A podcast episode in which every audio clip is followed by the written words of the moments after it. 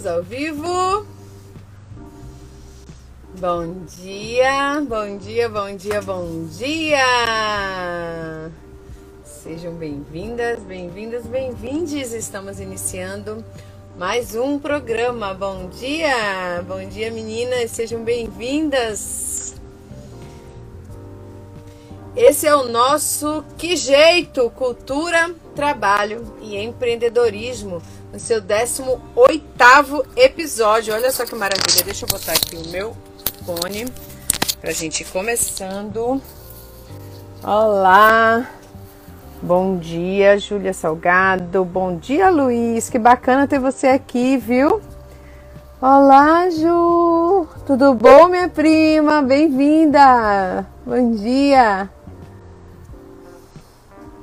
Oi, gente. Então, este é o Que Jeito?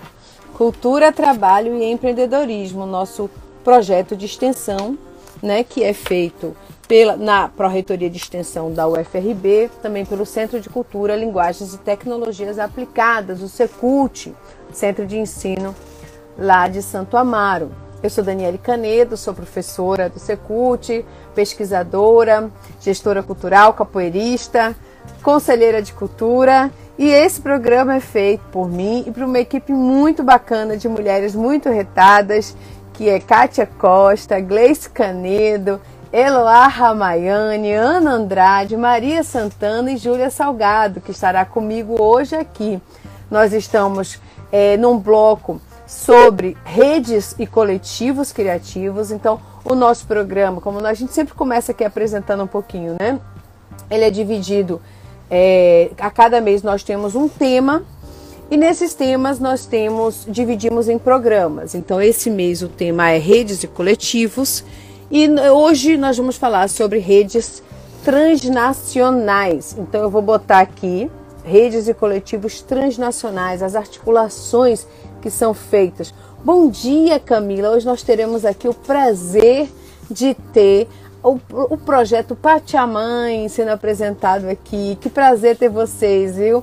A gente já conhece esse projeto, já ouve falar e já tem vontade de trazer vocês aqui desde o primeiro momento, né? Desde que a gente começou, né, Kátia Costa, que a gente fala aqui da necessidade. Hoje nós teremos também aqui o projeto Now, lá diretamente de, do Capão da Chapada Diamantina. Então vai ser um programa muito bacana. Para a gente começar, eu vou chamar aqui, vou botar aqui logo o, o nosso episódio. Então, esse é o EP 18.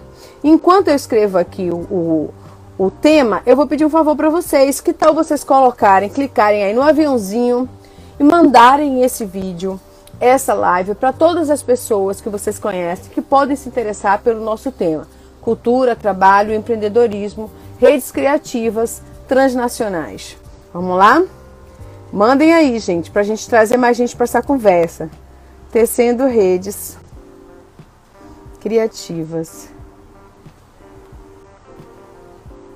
transnacionais. E o que é o que jeito? É uma live? Não, é um programa, é um programa semanal, todo sábado, às 9 horas, aqui nas, nas, nos nossos Instagrams, né? Gente, cada um no seu Instagram e a gente tem um conteúdo grande aí já, já é, criativas transnacionais. É, a gente já tem. Obrigada, Maria, valeu pela pesca! a gente já tem um conteúdo grande já compartilhado, então quem tiver interesse, temos 17 episódios anteriores com convidadas e convidados muito interessantes que valem muito a pena vocês é, conhecerem. Eu vou convidar aqui então para a gente começar a minha parceira hoje, minha amiga Júlia Salgado. Seja bem-vinda, Julinha. Bom dia. Ouve meu microfone? Olá.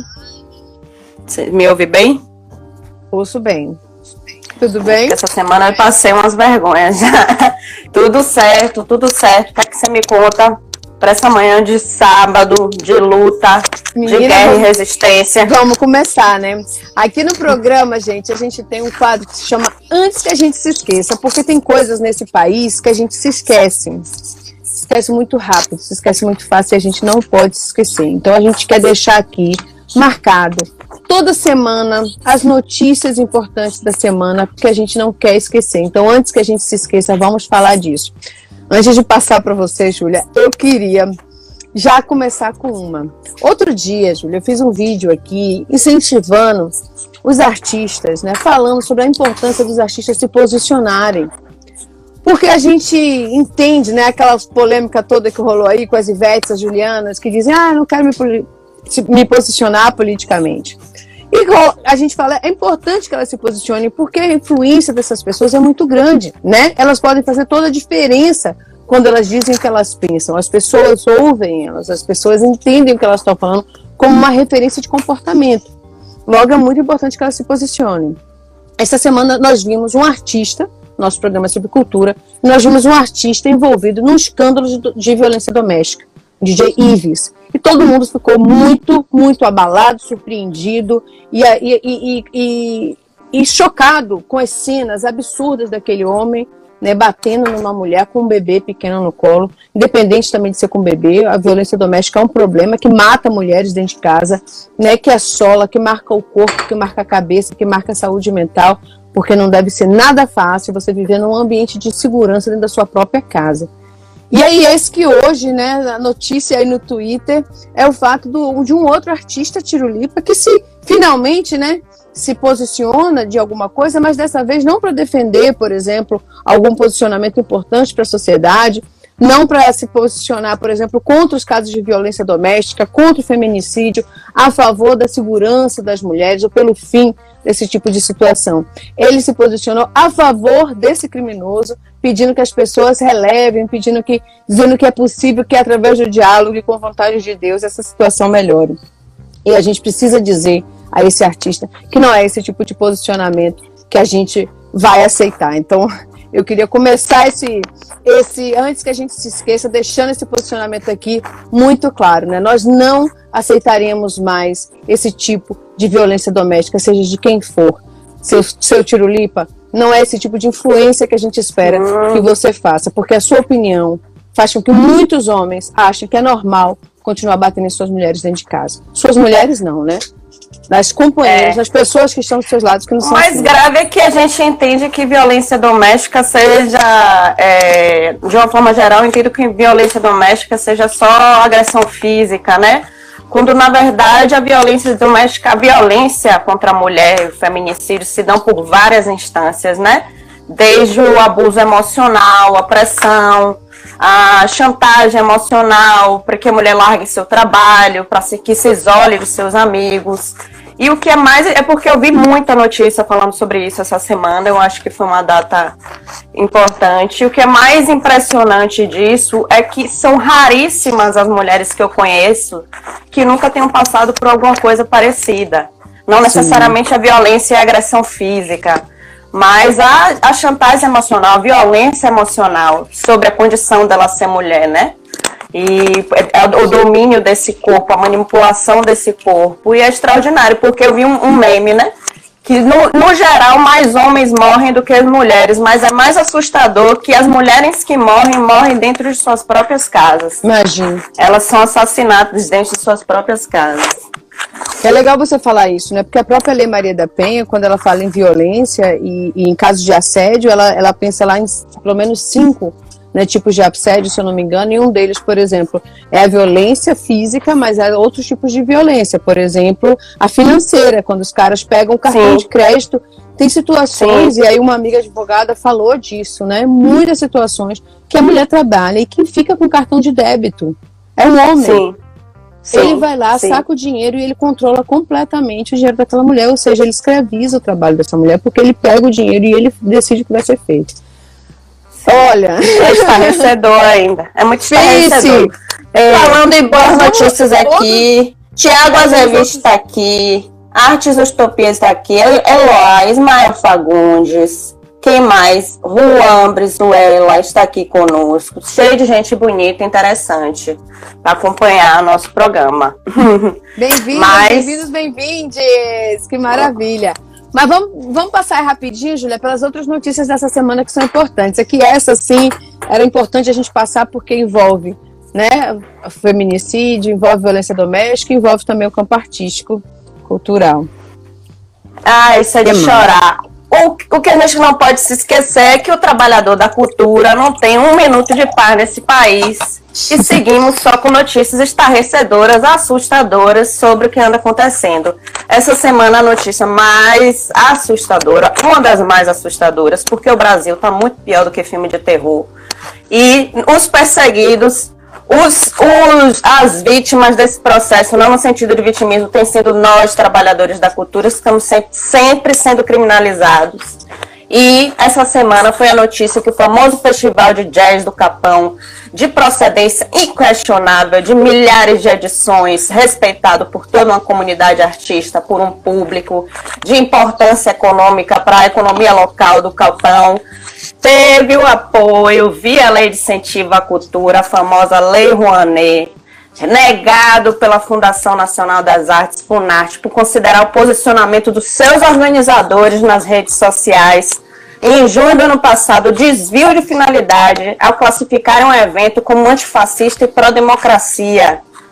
É assustador porque o organizador do evento não pode se manifestar politicamente um ano antes de solicitar o recurso e eles julgam a partir daí. Para quem não leu o parecer, o parecer está disponível na internet, ele é público e ele é, no mínimo, bizarro. As justificativas. É, o festival vai ser. A proposta é que o festival seja é, realizado em formato virtual, mesmo sem o patrocínio da Lei Rouanet. O proponente foi professor Rony Scott, também de currículo e de engajamento e de história na música, inquestionável, muito louvável. E não foi, o projeto foi avaliado, o festival foi avaliado como desfavorável, não pela quantidade técnica dos critérios de avaliação das leis, e, e sim por essas justificativas religiosas relacionadas ao posicionamento político do organizador, que é tal. Tiago, tal, nossa solidariedade para esse processo. E as justificativas têm fundamentos religiosos absurdos, absurdos. Não sei se você tem para comentar gente, com isso, se, só um minuto gente, de silêncio. Precisa, é, é um minuto de silêncio, né? E um palmas para esses guerreiros, produtores, profissionais, altamente profissionais. A gente está falando de pessoas com um currículo. Essa semana, né, Juliana, em, em sala, eu e Júlia estamos dividindo um componente lá no, no Secult. Em sala, nós lemos o currículo dos, do, dos envolvidos, lemos o parecer para que a turma entendesse um pouco do que, que a gente está falando, porque é inadmissível que, no contexto como foi feito, um parecer daquele fosse tivesse qualquer justificativa para ser feito. Então eu não vou nem prolongar nessa discussão, a não ser o fato de que a gente não pode aceitar né, que o nosso profissionalismo seja questionado exatamente pelo que nos faz artistas, que é a nossa capacidade de engajamento político, social, nas causas dos nossos tempos. Se, se os artistas não fizerem isso, em prol da democracia e contra o fascismo, né? Deveria ser praticamente né, uma, uma questão assim de não é que bom. Enfim, que bom que existe o um artista para falar por nós. Pausa para uma nota do parecer técnico. Não sei se é para rir ou para chorar. Como diz o meme, kkk crying. É um objetivo, finalidade, um para posicionamento técnico desfavorável, objetivo e finalidade maior de toda a música não deveria ser nenhum outro além da glória de Deus e a renovação da alma. Olha, isso eu nunca vi, nem nenhuma instituição. E aí, falando nesse assunto, Estado laico e cultura, ironicamente, em novembro do ano passado, a Comissão de Cultura da Câmara dos Deputados aprovou a proposta que reconhece a música religiosa e eventos a ela relacionados como manifestação cultural passível de utilização dos mecanismos de fomento previstos na Lei de Incentivo à Cultura, também conhecida como Lei Rouanet. Isso, essa fonte está na agência de notícias e é outra ironia, quer dizer que não pode o Festival do Jazz do Capão, que movimenta toda a economia local, que depende disso, mas que é possível financiar a música religiosa. É, vamos para você... frente. Não, acho vamos que é isso. Acho que você falou tudo. Vamos para frente. É, essa semana também, o secretário especial de Cultura, nosso querido querido, ironicamente, Nossa. mas.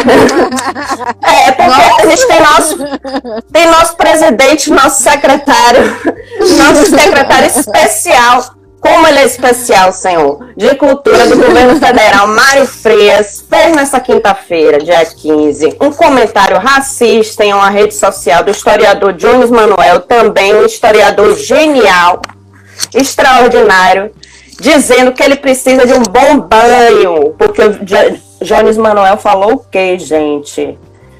Não, não ele falou nada não. Não, teve uma, uma reportagem né, do 247 sobre Jones Manuel. Jones Manuel é, um, é uma celebridade recente, por causa, ele é um historiador, professor, uma pessoa que vem fazendo, né, não sei se vocês conhecem, eu acompanho já há algum tempo e aprendo muito com ele. Ele faz vídeos no YouTube falando né, da história do mundo a partir da perspectiva da, da política, da Nossa. ciência política. É um comunista, né? É, e ele. Jones me, me salvou em várias aulas aí da universidade. Pois é, e aí ele é, saiu uma matéria sobre ele. E aí uma uhum. pessoa compartilhou isso, né, com a foto, perguntando quem era ele, quem é esse. E aí o bonitão foi lá, bonitão também aqui, né, sendo bem irônica para ninguém achar que eu tô achando de verdade, e comentou assim: é, não sei quem é, mas acho que ele precisa de um bom banho. Não necessariamente Exatamente. essas palavras, ele disse, quase isso. Jones usa cabelo afro e barba, tem cabelo crespo, tem barba e responde em suas redes sociais. Olha o ex-ator frustrado e o atual fascista cometendo um crime de racismo diário. E mais um minuto de silêncio por essa cena de terror. Mas por fim, ah, tá. vai meditar. Por fim, enquanto isso, a Fundação, por mais um episódio racista, a Fundação Palmares, que deveria fazer políticas antirracistas, abre um edital que tem como objetivo selecionar 200 membros de comunidades remanescentes de quilombos e povos de terreiro para realizar um curso online de capacitação estética feminina, manicure, pedicure e nail design. Os 100 alunos com melhor desempenho no curso receberão um kit aluno com materiais para desempenhar as atividades aprendidas no curso. Eu só espero que você consiga comentar isso.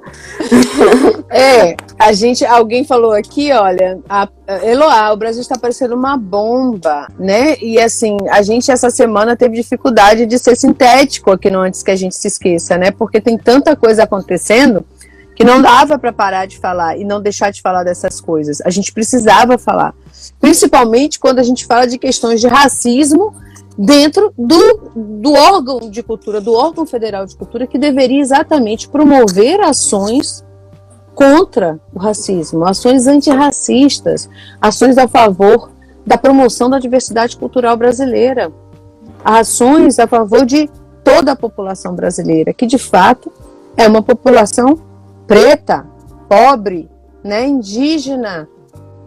Como é que a gente tem um ser humano que é secretário especial de cultura, como diz você, especial, mas que é o órgão que a gente tem hoje de cultura federal e que se presta ao serviço de colocar em rede social uma mensagem como essa. A primeira questão que para mim é muito séria é assim: ele é um servidor público, num cargo público. Essa pessoa não tem medo de nada. Essa pessoa Sim. acha que ela está acima da lei, acima de qualquer coisa, porque quando ela vai lá, ela sabe que isso é racismo. Sim. Quando Mário Frias escreve lá o que ele, o que ele está falando, ele sabe que ele está sendo racista. Ele está falando para um público específico. Mas ele acha que o benefício dele ser racista ali é maior do que os prejuízos que ele pode ter, porque ele acha que ele está tão acima da lei que ele não vai sofrer nada. Não vou não vou de forma nenhuma achar que esse cara não sabia o que estava fazendo. Que quando ele disse que Jones Manuel precisava de um banho, ele estava simplesmente fazendo a brincadeira. Não, ele não estava. Ele estava falando para uma parte da população brasileira que acha graça disso e que vai achar que ele é o cara porque ele está fazendo esse tipo de coisa. Mas nós não podemos mais aceitar isso. Nós precisamos fazer um movimento para dizer que este cara não pode estar ocupando um cargo público não pode estar ocupando um cargo público num órgão de cultura no Brasil. Num país como o Brasil. Isso está errado, constitucionalmente errado. Então, o que, que eu fiz? Eu entrei lá no site do Ministério Público e denunciei. E eu acho que é isso que todo brasileiro tem que fazer. Nós precisamos entrar no Ministério Público e denunciar, porque isso é racismo. Falando em racismo e Ministério Público, só para atualizar a primeira notícia que a gente deu do Festival do Capão, eu vi aqui uma notícia do dia 14 que o Ministério Público Federal é, abriu um procedimento por um procurador que atua no Rio de Janeiro e, enfim, o processo já está aberto no Ministério Público para questionar esse parecer técnico. Tá. Enfim, nossa solidariedade a Jones, a Rony, a Tiago, porque hoje, foram, essa semana, foram muitas pessoas. É, mas ainda queria comentar, Júlia, a questão do, do, do, do edital da Palmares, né? Porque Sim. enquanto o secretário especial comete atos de racismo declarado, explícito na internet, contra uma pessoa pública, né, que ele sabe que é uma pessoa combativa e ele vai faz isso para aparecer, achando que ele está acima da lei, que não vai acontecer nada, ou seja, enfrentando mesmo. E, e, e, aí a gente precisa mobilizar o que precisa ser mobilizado para que essa pessoa sofra consequências reais e a gente entenda que existe lei nesse país. O, o órgão de cultura, que é a Fundação Palmares, que foi criado para desenvolver políticas de reparação contra a história desse país, né, a história do que foi né, a, escrava, a, a escravatura, está fazendo um edital como esse.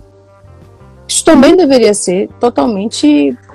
Que fique claro aqui que a gente não está criticando a profissão de manicure, é uma profissão digna como qualquer outra, e que isso é renda para milhares de famílias brasileiras, mas isso é favorecer um estatuto social de estabilizar é, o lugar das pessoas pretas como estão, né? Não é uma política que permite desenvolver e criar novos espaços para serem ocupados, né? Não, não estamos criticando isso nesse é. lugar. Existe a profissão, existem órgãos que é, mobilizam ações de capacitação para, para profissões como essa, mas não é função da Fundação Palmares desenvolver ações como essa com as comunidades quilombolas, que claramente tem aí também uma perspectiva racista, uma perspectiva que acha, é, é, acredita no processo de subalternização dessas populações, né?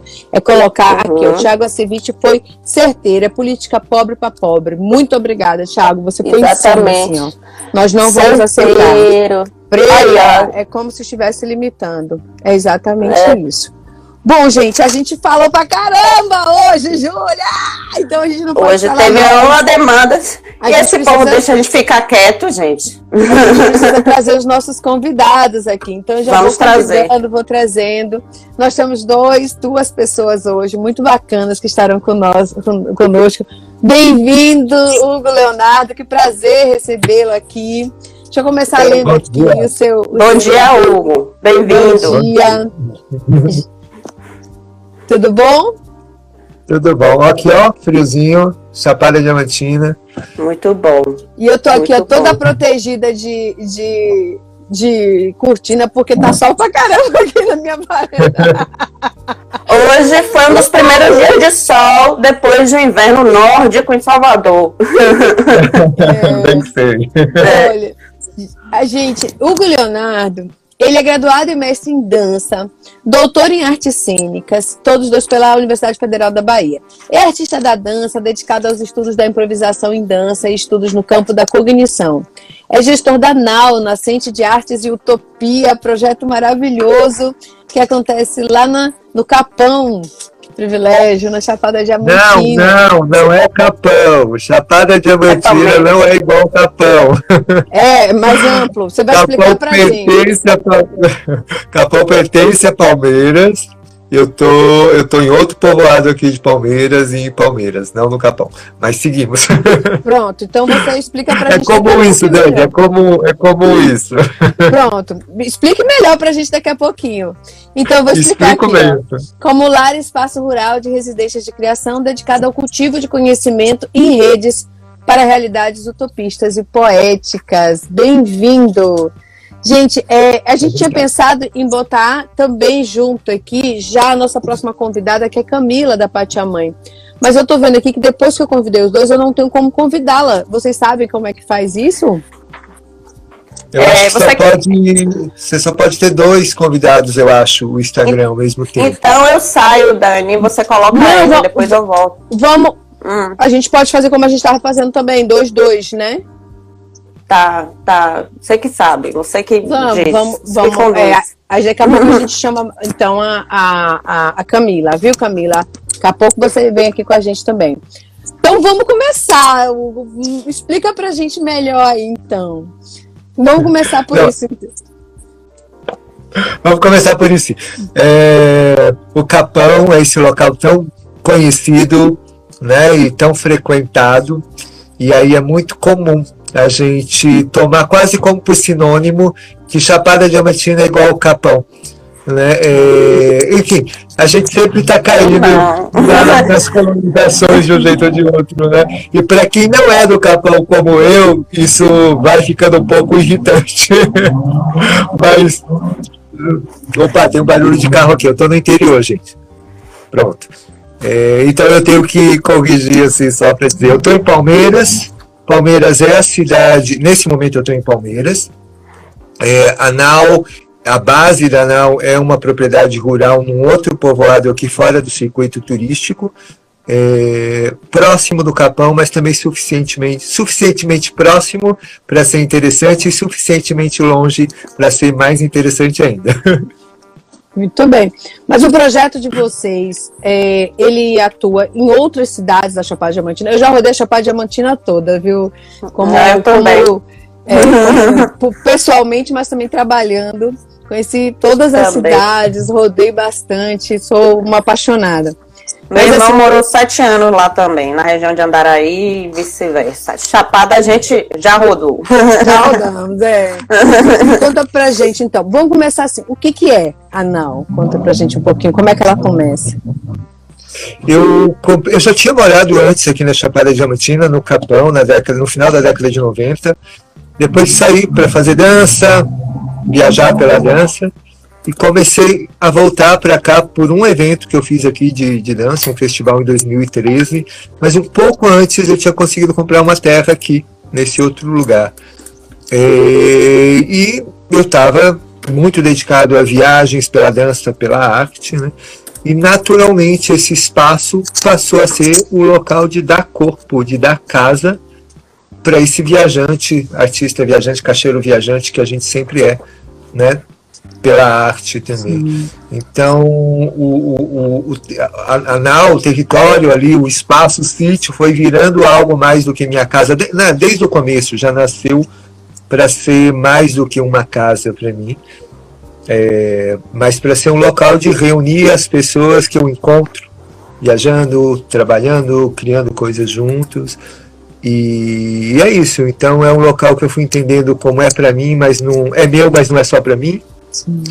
E, e mais e mais, por conta de ter essa terra aqui, eu fui me envolvendo ma- bem mais com a cultura local, com as iniciativas locais.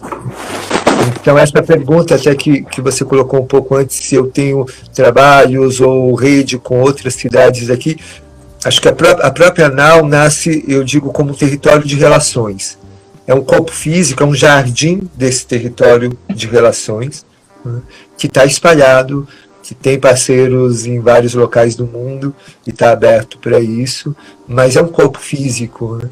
E aí, vários momentos diferentes da vida, a pandemia mudou bastante essa relação, viagens, com quem que você está conectado ou não, um monte de reflexão interessante, acho que para a gente ter hoje. Né? Então pode ser que nesse momento de pandemia o território é isso, e aqui é Palmeiras, é a volta da Serra, que é o nome desse povoado, né?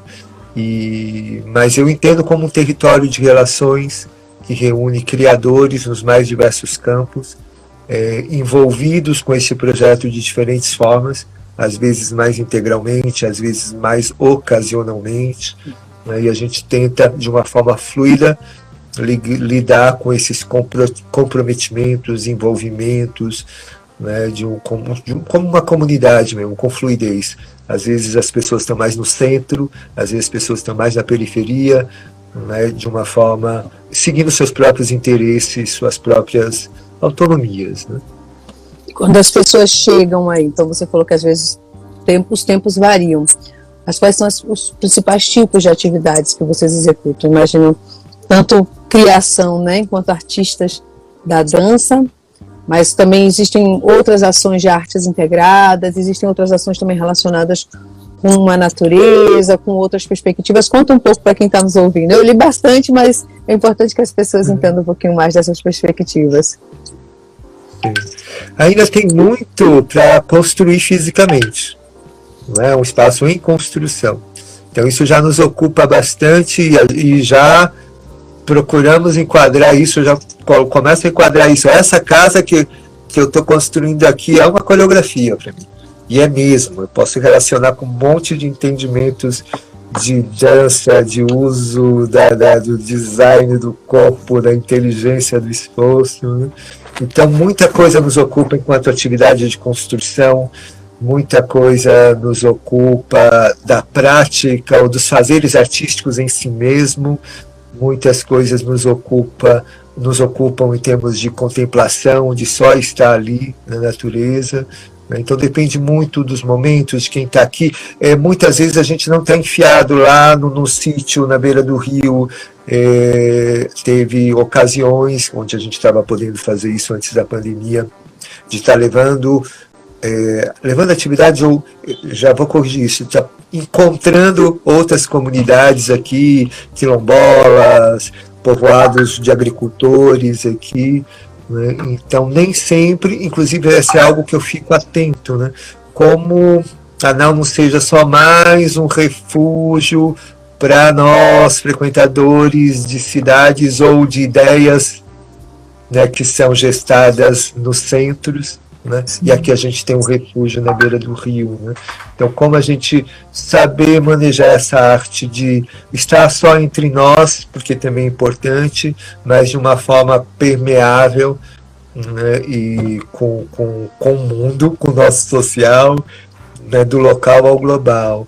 Então, às vezes, a gente tem que acordar para. Opa, peraí, a gente também tem vizinhos aqui. Quem são esses vizinhos?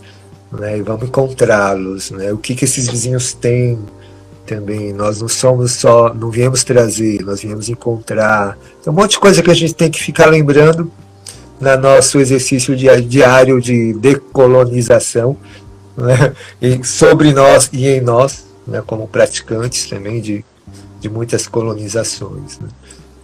Muito bom isso. Quer fazer comentário, Júlia? Hugo, você é de onde mesmo? Não me estou lembrada. E eu, eu gosto de lançar piada, aquelas piadas de velho que a gente repete, repete. Né? Adoro, né? eu, adoro. Eu, eu, digo assim, eu fui paulista um dia. É. É. Aí você assumiu essa identidade. Como é, é você, você? Você ainda é do grupo X? Ainda trabalha com o grupo X? Opa, você me lembra, se lembra de mim de lá ou você lembra? Não li não, eu sou muito amiga de Eduó.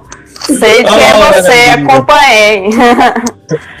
é, como é que funciona esse caminho aí de sustentabilidade? É, quando você fala em sustentabilidade, como é que se funciona esse processo de sustentabilidade econômica, artística, cultural, de rede, de forma não decolonial, né? Dessa forma como chega a essas comunidades, a arte chega a essas comunidades. Como é que você torna, torna isso sustentável de diversas formas, né? Não estou falando em relação à sustentabilidade só econômica mas como você consegue manter e fazer a arte sobreviver ao longo dos tempos e beneficiando essas comunidades locais que se tornam, vivem, né? São agentes dos processos aí com você.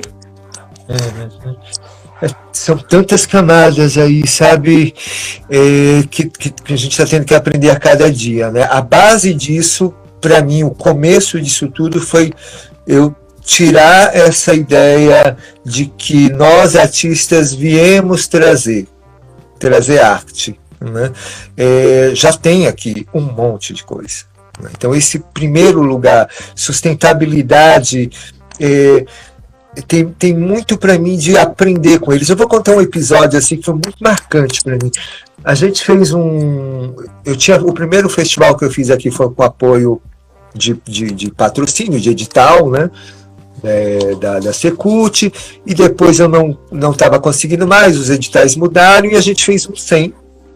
E a gente foi para uma determinada é, povoado aqui de agricultores E eu todo muito preocupado o tempo todo e a gente está deixando bem, não, não deixar pesado para ninguém, nem para nós, nem para eles, qualquer aspecto de grana, né?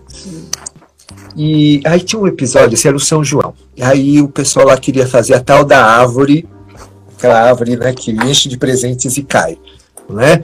É, bota a árvore na fogueira, a fogueira queima, a árvore cai. Né?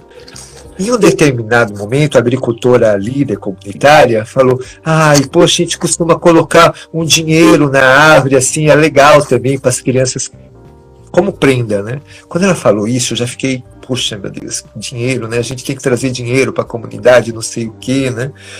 Aí alguém comentou ah, que era é, de moedas. E aí todo mundo colocou as moedas e ela falou: Não, mas é isso mesmo que eu quero dizer, é colocar moedinha no saquinho. Assim.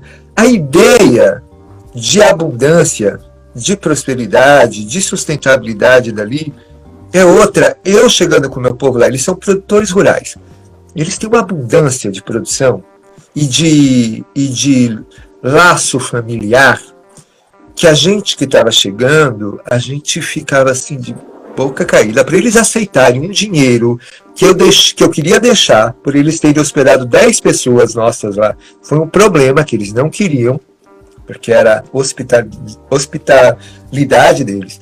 Para a gente, a experiência era da abundância da riqueza deles. Mas para eles a riqueza era nós que viemos de cidade, que trazemos, sabe, que chegamos, de onde vem a riqueza. Né? Eu, eu fiquei bem sem entender. Né? Que local é esse? O que, que a gente está chamando de sustentabilidade? Neles, para mim, tem muito a ver com laços familiares, com poder produzir coisas. A gente tem outras coisas. Eu tenho acesso a uma medicina que eles não têm, sabe? Então tem muito. Primeiro eu tenho que entender que sustentabilidade é essa, sabe, Júlia? Que sustentabilidade é essa que a gente está buscando? É. Qual, que necess... eu, tenho, eu mudo minhas necessidades aqui. É essa Até pergunta. Sobre... É realmente é. essa pergunta. Sobre que sustentabilidade estamos falando? Desculpa. Exatamente. Não, mas é, é isso mesmo, né? E isso tudo eu estou descobrindo cada vez mais, né? E eu gosto de dizer, a gente diz assim, é muito fácil a gente sair da cidade, mas é muito difícil tirar a cidade da gente.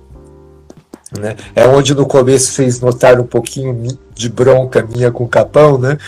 É, nesse lugar, assim, ir para um outro lugar rural e dizer que está mudando a vida e que eu saí da cidade é muito fácil, mas a gente não tira a cidade de, de dentro da gente. Então, se a ideia de sustentabilidade, de prosperidade, de, é ainda aquela que a gente aprendeu desde pequeno nas grandes metrópoles, nas cidades, não vai mudar nada. O problema vai ser talvez até pior, porque vai ser mais difícil de ganhar o dinheiro que a gente tá, aprendeu que precisa almejar. Né? Então, para mim, envolve questionar qual é a ideia de sustentabilidade, de riqueza, de abundância, e é onde eu questiono, eu até comentei com a Kátia quando ela me trouxe o convite de, olha, hoje eu sou extremamente crítico à ideia de empreendedorismo para nós, artistas. Sou extremamente crítico. Eu, eu passei essa semana, quase que eu postei logo, eu não sou empreendedor. Não sou empreendedor. O que, que é ser empreendedor para você? Para a gente saber exatamente o que que você, ao que que você é crítico. Primeiro vamos começar por isso. O que, que é o empreendedorismo que você critica?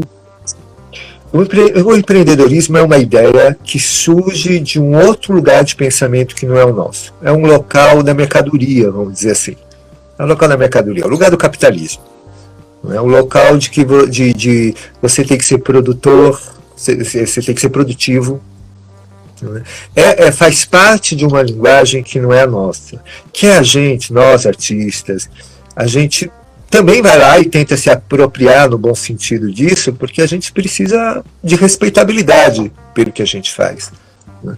Então a gente briga, não, o que eu faço é trabalho.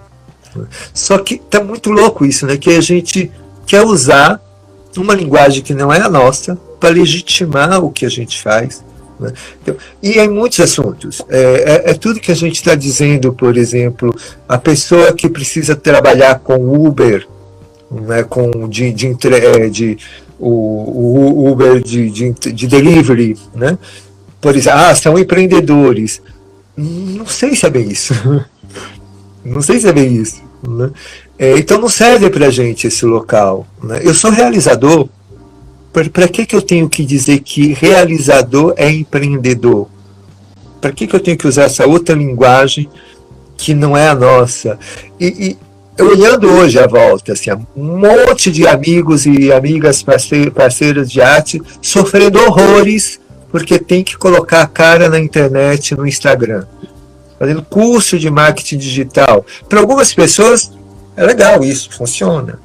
Eu tenho visto um monte de gente sofrendo, que tem que fazer isso porque tem que ser empreendedor na sua arte. Né? É, não tá bom. Não tá bom. Ela tá fazendo uma pergunta aí, ó, Dani. Veja se você aproveita Me ajuda com as perguntas. Aí. Me ajuda com é. as perguntas, tá? Porque não, eu não, não consigo falar. sim, sim, é, claro. Não, mas a gente está fazendo uma conversa aqui, né? Teve vários comentários aqui importantes, eu estava lendo aqui, depois no final eu volto para eles um pouquinho. É, é, acho que a Eloá faz uma pergunta específica que tem a ver com o que eu iria comentar aqui, né? Ela fala, Hugo, mas empreender não seria fonte de sobrevivência? E é nesse sentido, Hugo, que a gente traz o termo empreender aqui para o programa. Uhum. Porque a gente faz uma crítica, a gente parte do princípio que nós somos um, um nós somos um programa anticapitalista. Né? Mas nós Sim. vamos fazer essa discussão do capitalismo a partir da perspectiva de quem vive numa cidade que precisa pagar conta, que precisa pagar boleto, que precisa Sim. ser artista, que parte talvez do princípio não de uma situação, por exemplo, de privilégios, né, que pode, por exemplo, tomar algumas decisões da vida, fazer algumas mudanças, né, da galera do, do corre mesmo. E assim, na nossa história, da maioria dessas pessoas do Corre, o empreendedorismo sempre esteve presente. Não é algo que vem de fora e que a gente Sim. toma. A minha avó era empreendedora. A minha bisavó era empreendedora.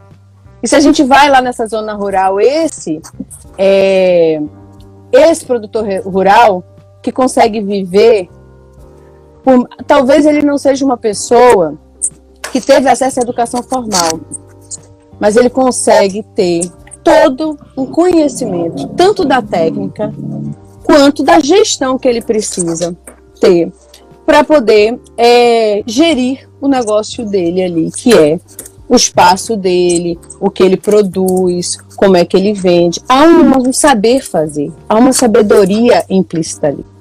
A gente parte de um princípio aqui, e aí eu trago para a gente discutir mesmo, né?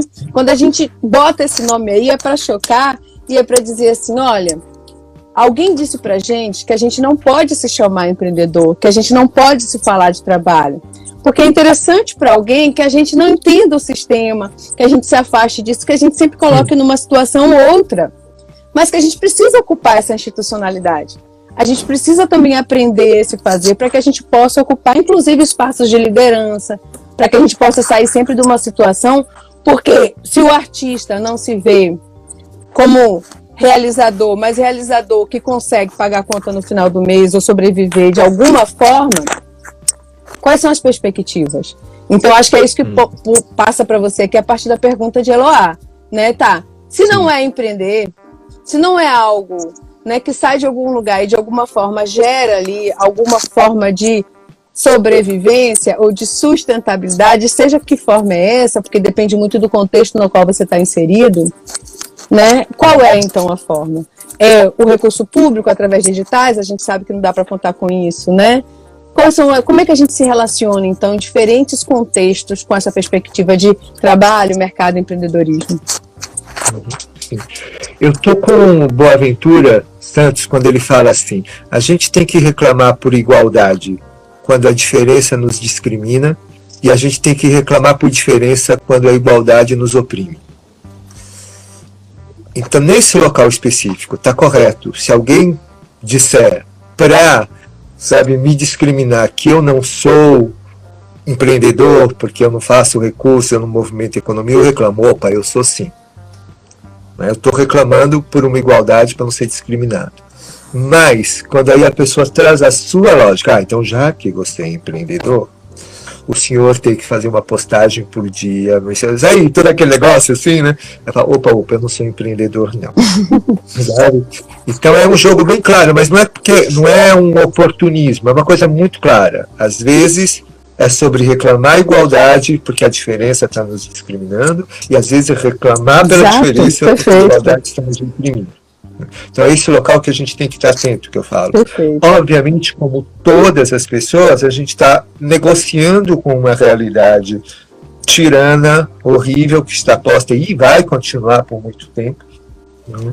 É, e a gente se relaciona com isso. Então, quando esse local que eu aí eu me posiciono só até como provocador mesmo de reclamar essa diferença, não não, não sou empreendedor, é para não entrar numa lógica que não é minha. É, tem, eu preciso buscar as referências porque eu me perdi. Eu estava hoje preparado para fazer isso, mas tive que fazer outras coisas. É, teve é, antes desse advento da industrialização, do nascimento do capitalismo, tem, tem pensadores, eu acho que é o Marcel Moss, não tenho certeza, que tem, tem uma coisa de dizer, olha, existe o livre obrar, a praxis vital de fazer coisas é do humano, praxis vital de fazer coisas, sabe, de, de produzir, de produzir, de fazer coisas, artesanato, com comida, arte, coisas que pode trocar, e isso nas comunidades menos, vamos dizer, menores, sempre teve presente. Né? Mas é muito mais associado, essa, essa palavra, praxis vital.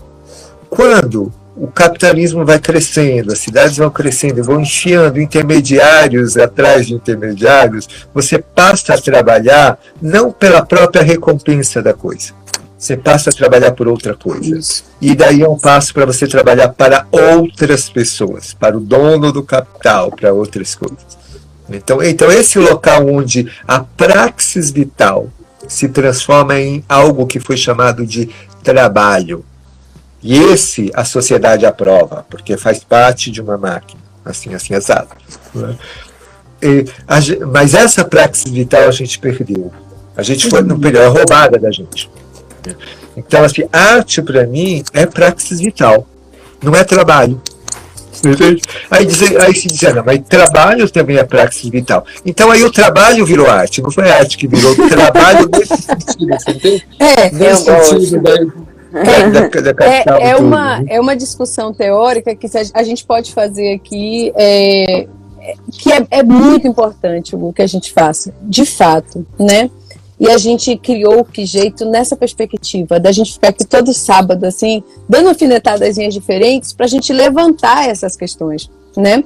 Para a gente se perguntar, porque o próprio Boaventura Souza Santos tem um, um, um, texto que ele, ele fala lá da necessidade de nós sermos inconformados e competentes. Poxa, mas o termo competente é um termo, né, que a gente vai falar assim, ah, as quando a gente, e eu sou também, né, da escola que vai criticar, por exemplo, todo o, o, o, o aparato capitalista que vai dizer assim, empreendedorismo, nananana, competência está lá, né, entre os termos. E aí você vê Boaventura Associação falando lá em competência. Aí você vai ler um pouquinho mais. Ele vai dizer, não, a sociedade hoje, a gente tem todo essa, essa, esse grupo de pessoas na universidade, em outros lugares, né? Que são inconformados, mas ficam ali. A gente fica ali reclamando o tempo inteiro e não faz nada para mudar a realidade. Aí tem aqueles que são competentes, mas também acham que está tudo certo e se adequam a isso aí. Então a gente precisa ser os inconformados e competentes para promover a mudança que o mundo precisa. É. E é nesse sentido que a gente está sendo muito desafiado, né? Porque a gente vai precisar dialogar com esse sistema que eles criaram, né? Com o sistema que a gente vive, né? Que é, é o capitalismo. É. São, são negociações, né? A gente está o tempo todo fazendo isso. E, e, precisa fazer. Eu acho criativo, inclusive, que a gente faça, não é? Porque senão a gente pode já cair na ilusão que a gente já tem as respostas do bem e tudo que está fora é do mal, e não é bem assim. Né? E, mas é nessas negociações que talvez tem horas que a gente tem que ver se eu topo ir mais na, num radicalismo no sentido de ir na raiz do que eu estou propondo. Né? Então, tem um momento das negociações que talvez exige que a gente se prepare para uma guerra maior, no sentido eu vou, eu vou bancar esse preço. Né? Então, é, é, que outra palavra, que outro conceito a gente pode ter para tudo isso que tu falou, Dani, que a gente vai atrás da grana para comer, pagar nossas contas, ter uma vida digna e tudo mais. Então, que, que outro conceito a gente pode ter para isso que nos acolha e não nos torture como esse do empreendedorismo faz? Já é uma boa negociação, sabe, o Uber, o microempreendedor individual. É uma boa. Mas a, não, mas a gente está falando de outra coisa aí, né? Estamos falando Porque, de outra é, A gente está falando de precarização. Né? A gente está falando exatamente. de. Porque a, a, empreendedorismo não é precarização das relações de trabalho. Sim. Né? Não é terceirização. Sim. Não é, é, é plataformização da vida. Aí não quer tudo dizer a mesma coisa, né? Quando a gente usa a palavra empreendedorismo, não significa que a gente concorde com essas outras perspectivas. A gente está falando exatamente, né, levantando essa bola para discutir isso. E a gente, nesses 18 episódios que a gente tem aqui, é muito interessante ver como a gente tem feito essa discussão várias vezes em diferentes perspectivas, porque a gente também já trouxe pessoas aqui que defendem muito a perspectiva do primeiro milhão, né? E aí pessoas, por exemplo, como você, Sim. que se forma na UFBA, né, em dança, e pode partir para uma vida no Capão num projeto incrível mas uma perspectiva né, da possibilidade. E isso é muito bacana. Assim, aí, eu, é, aí talvez eu tenha que trazer mais para o que eu estou tentando, né? Assim, o fato de vir para o interior do estado, né? é, de buscar um local de terra, de espaço com terra mesmo. Né? É, eu pessoalmente acredito e procuro construir redes de pessoas que estão interessadas em ir para o interior. E repito, você falou o Capão de novo. Palmeiras! O Capão não é interior. O Capão então, não é interior. Então, peraí. É tá bom. Então, a partir de agora. E Caeté-Açu. A cidade é. Caeté-Açu é o Capão. Ah, o Caeté-Açu que existia antes, né? Talvez fosse mais rural. É.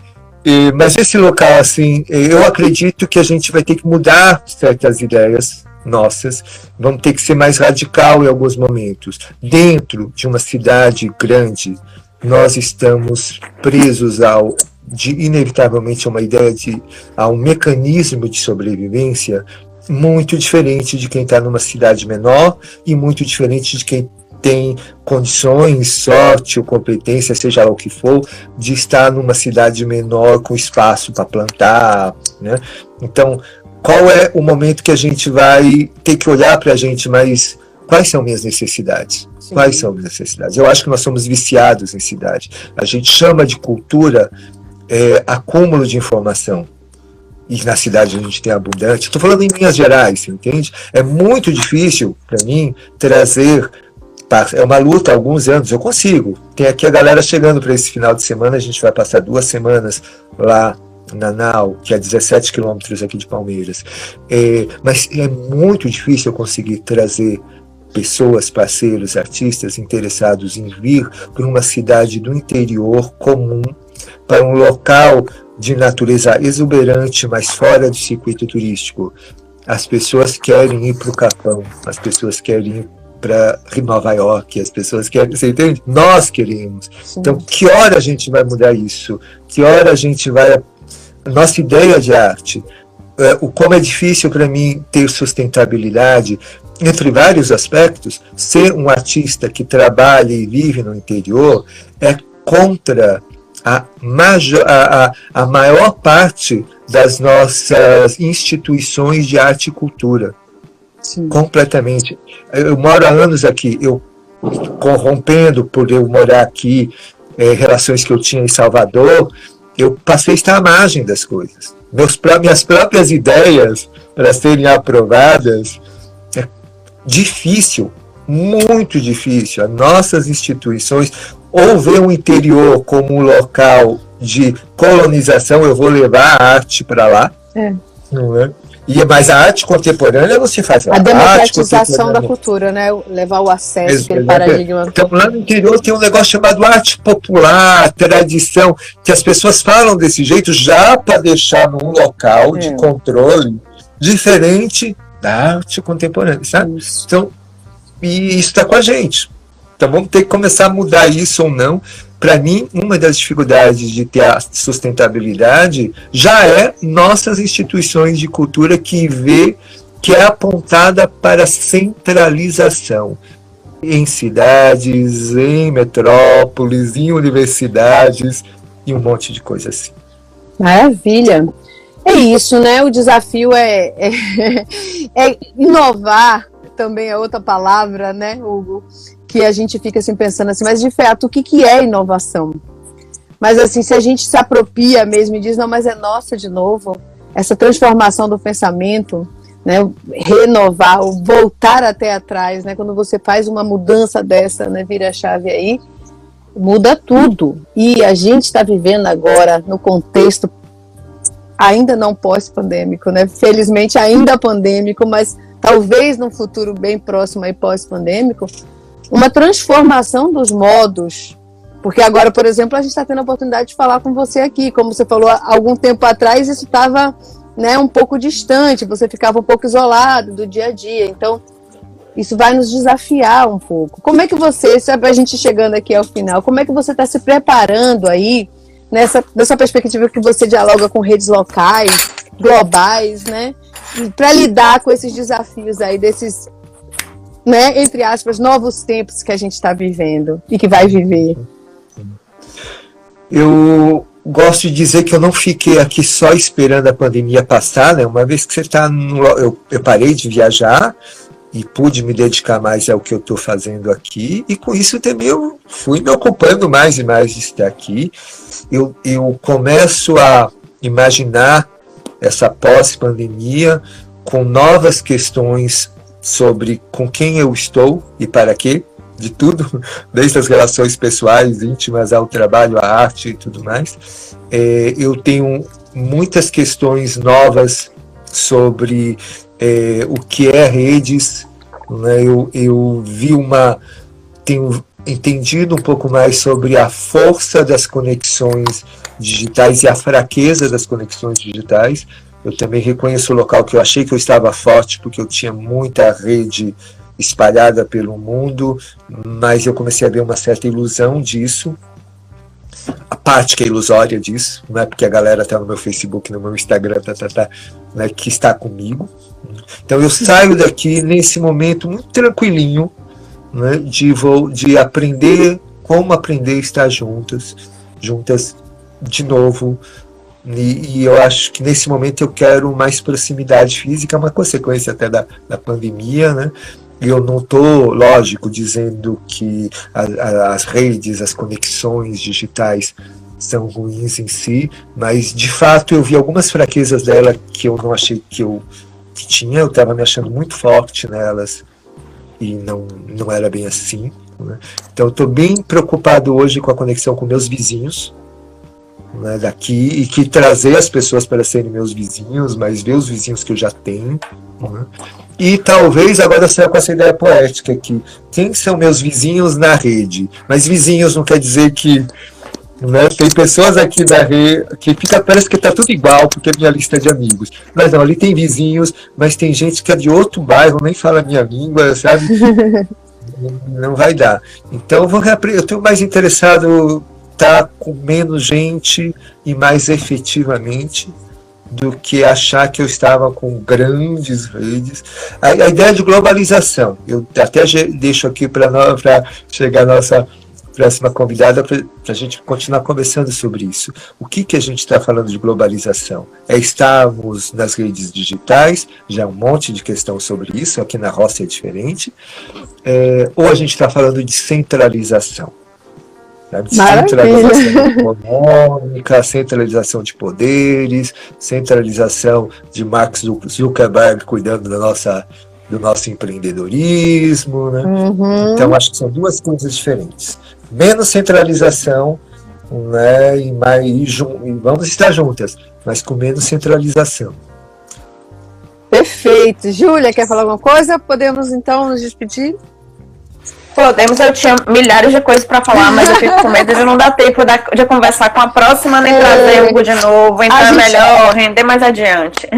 Olá! Oi. Prazer, Bom Camila. Dia, deixa eu estar aqui. Bom dia, prazer estar aqui com vocês. Que coisa boa. Também me, identific... me identificando com o Hugo, porque eu também estou aqui na Chapada. Olha!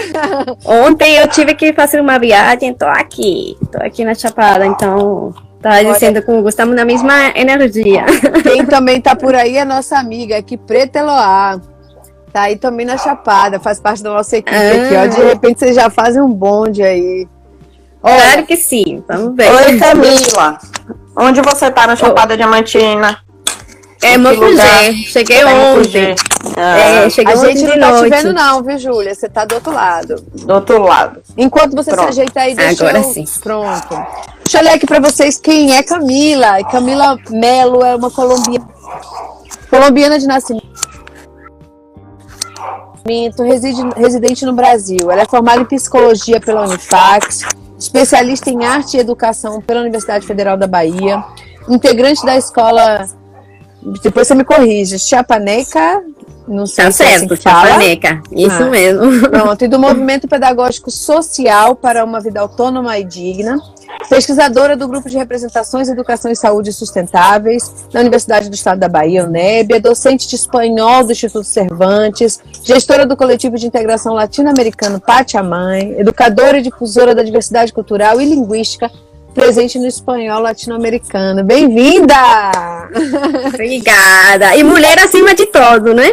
É, acima de tudo. Mulher acima de tudo. Acima de tudo. Olha, quando eu comecei a desafios. Quando eu comecei a botar isso nos meus currículos, as pessoas achavam engraçado, né? Que botava mulher, mãe, capoeirista. Somente no Lattes, o pessoal começou a comentar. E uma pessoa falou: Você tem certeza que você quer botar isso? Eu falei: Tem. Uhum. Pode, pode, é pra, é pra falar. É pra falar isso, é. É pra falar assim. Claro, tem que falar, né? Sobre quem é a pessoa, quer saber quem é, né? Tem que saber, né? Tem que saber. Então, a gente quer saber muito sobre você e sobre o seu projeto. Quer começar contando pra gente como é que ele. O que, que é. Primeiro, assim, levando em consideração que algumas pessoas aqui talvez não conheçam. Então, conta pra gente o que uhum. é o projeto. É, pronto. Então, o projeto Patimai, né? É, que inclusive tem alguns pátias aqui, né? O, vou explicar primeiro o nome do projeto. O que é, que é Pachamai, né? Pachamai vem do, da origem da Pachamama, que é a Mãe Terra, não é? A nossa Mãe Terra, não é? E que a gente justamente vem com essa proposta da integração latino-americana, é? E como vocês sabem, é, a maioria de países falam espanhol e o Brasil que fala português, entre outras regiões que também falam português. Aí a gente fez essa mistura de pacha e mãe, não é? Que em espanhol seria mama, não é? Então, justamente fazendo essa homenagem a essa mãe terra, né? Que nos permite criar, que nos permite estar aqui, que nos permite é, construir junto, né? Criar uma rede de coletivo. O coletivo Pachamai, ele inicia com dois, vamos dizer, por um lado pela, pelo, pelo lado acadêmico, pelo outro lado na parte da, da comunidade como tal, não é? No lado acadêmico, porque ele surge como um projeto de pesquisa, né, que se expande ao grupo de extensão da UFBA, e no lado da, da, comunidade, porque também surge dentro do sentir entre amigos, né? Dentro do, como eu falo eu, um coraçonar, né? O coração estava chamando. Porque é, a maioria dos pátios, ainda bem que esse ano a coisa mudou, que entraram integrantes aqui do, da, do Brasil, da Bahia, de Salvador, que é onde a gente está. É, mas, mas antigamente, geralmente, os membros, os integrantes, que a gente chama de pátias, né? Porque justamente todo aquele que entra no coletivo, seja para participar, seja para criar redes, seja para, para, chegar junto, né? Para construir o que for, para a gente já passa a ser um pacha, né? um filho da terra. Então, todos nós somos pachas, né? Porque somos filhos de, dessa mãe terra. É, e aí a gente nasce, surge com esse coração, né? desse grupo de amigos, de querer, de fato, justamente por ser estrangeiros, é, a gente, de certa forma, estar em Salvador, não é? no outro país, não é? fora das nossas culturas, e ao mesmo tempo se identificando com essa cultura aqui do Brasil, não é? se sentindo essa irmandade, não é? Esse, essa proximidade mas ao mesmo tempo sentindo essa ausência de, de, do conhecer, não é, desse intercâmbio, não é, de a gente tanto conhecer mais da, sobre a cultura do Brasil, como o Brasil conhecer mais sobre a cultura da gente, né? Sim. E é nesse coraçonar, não é nesse sentir que a gente decidiu criar esse coletivo Pachamai, que nossa proposta inicial é justamente usar a, a arte como ferramenta pedagógica, né, de desconstrução, através da educação, né, de, de, desconstrução do que a gente estava falando aqui, né, a gente está passando agora socialmente, principalmente no processo social que eu acho que assim, no, no, do mesmo modo que é crítico, o processo também é maravilhoso, porque nós como seres humanos estamos tendo que desconstruir muitas coisas diante dessa realidade, né? E muitos conceitos que a gente nem sabe como como usar, né? Que a gente de fato, como eu estava escutando aqui vocês falando com com Hugo, conceitos que de, de, verdade a gente talvez nem ainda tenha o nome, não é? Nem ainda tenha assim o que, que como falar, como expressar isso, mas que justamente essas práticas que a gente está fazendo no dia a dia, não é, dentro das nossas experiências é, criativas, né, é, é, que está nos conduzindo a esse caminho, né, de justamente vamos vamos tra transformar, não, essa, essa, essas, esses ideais. E o coletivo Pachamai chega a partir dessa reflexão de transformação através da, do, da, da arte educação, não é? E, de certa forma, também como uma forma de, bom, de, de, de, forma coletiva, não é? de dar visibilidade a esse coletivo, porque ninguém se transforma sozinho, né? a gente também precisa do outro para se transformar. Então, cria essa rede, não é? é? que é um grupo grande de rede por toda aqui dentro do Salvador, como em outros territórios de Latinoamérica, e surge Pachamai, não é? que é um projeto bastante, assim, já temos sete, seis anos não é? nessa, nessa trajetória, passando com vários desafios, né? Como todos os projetos, né? E, culturais, né? Esses coletivos, mas ao mesmo tempo que esses desafios têm trazido muito enriquecimento para a gente. É, quando eu digo enriquecimento, não me refiro à parte econômica, porque acho que a gente do setor da cultura é uma parte que a gente sempre sofre da, diante da realidade, não é?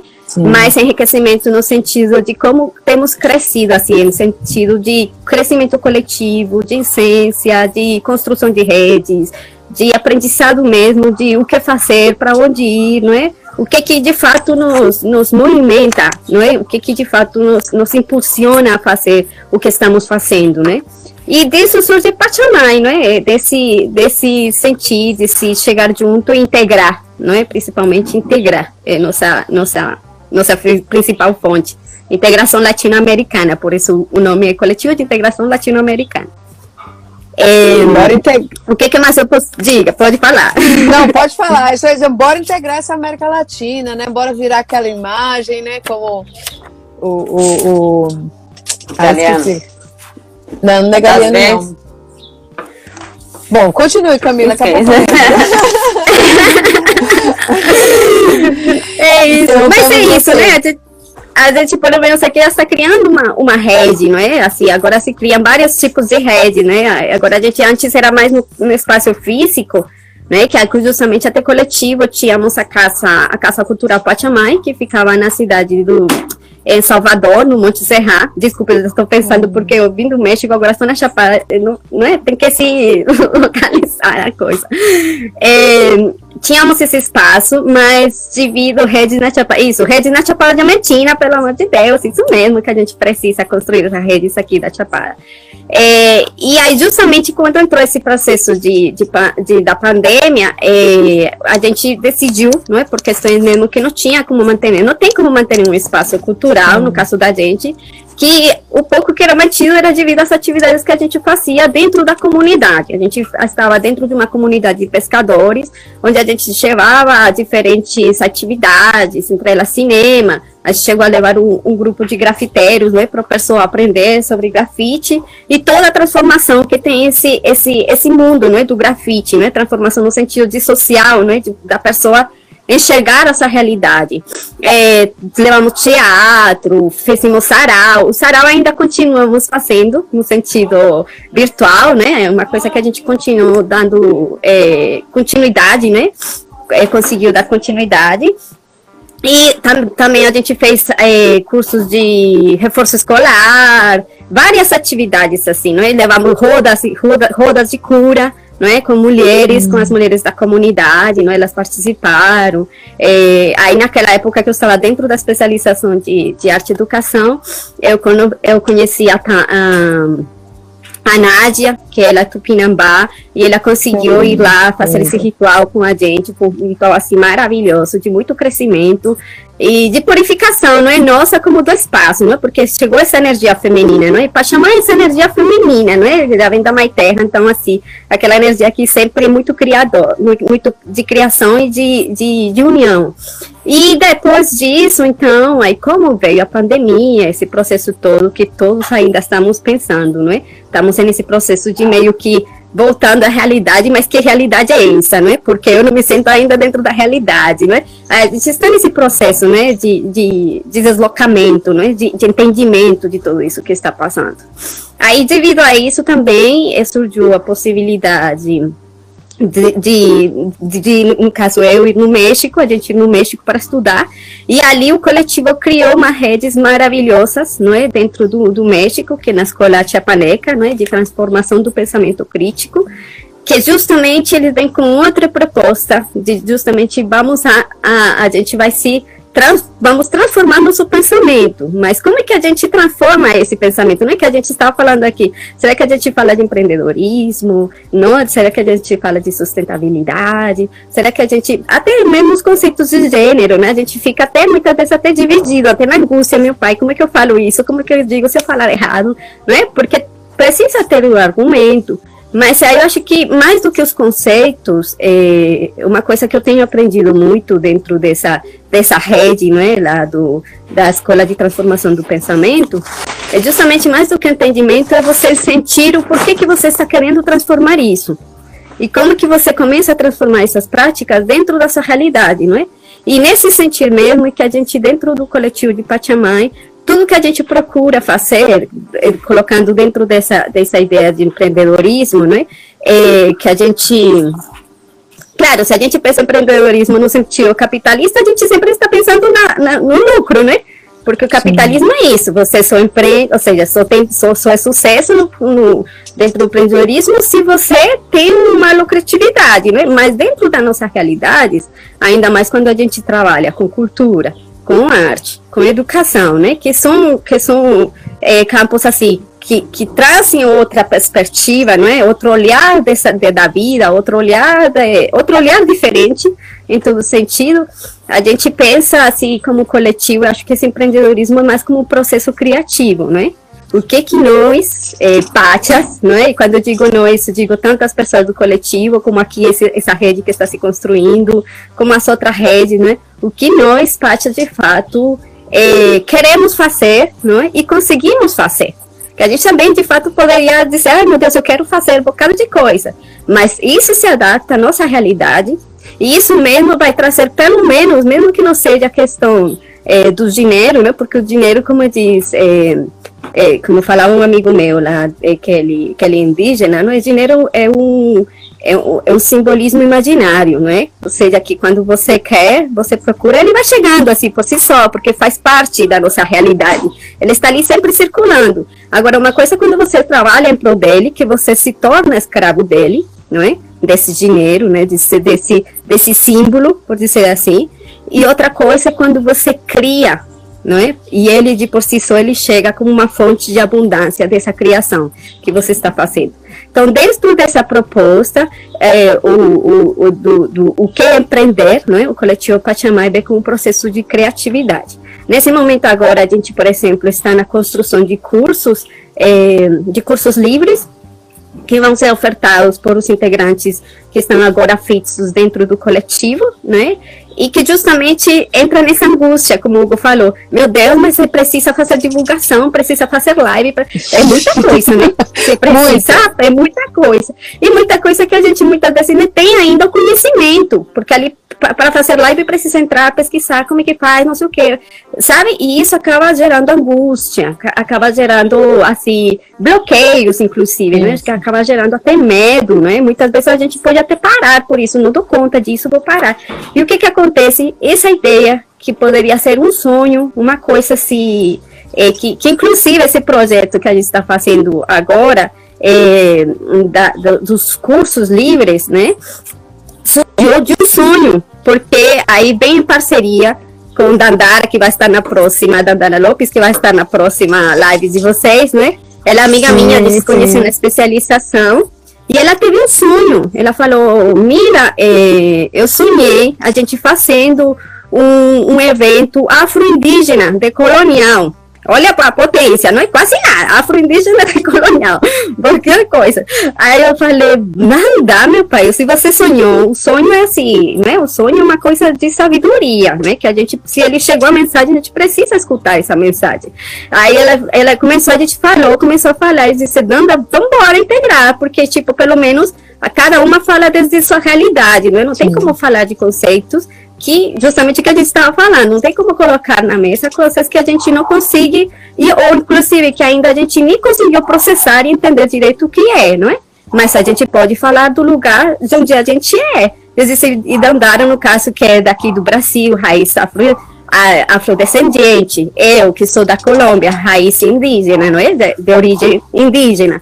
Então, posso falar dessa, dessa realidade, não é? E a gente pode fazer esse, esse intercâmbio de saberes, não é? E isso que vai ser no início, um, que foi antes da, pandem da, da pandemia, né?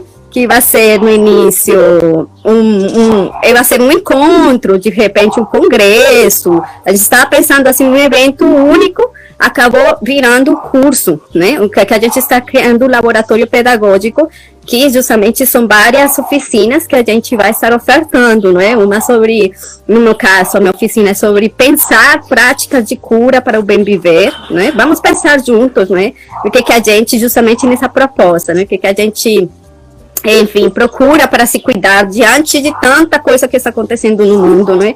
Diante, quando eu falo cura, eu não vou passar, é, eu não vou passar dicas de cura, eu quero saber, né? Eu quero entender, eu quero que a gente dialogue sobre isso, né?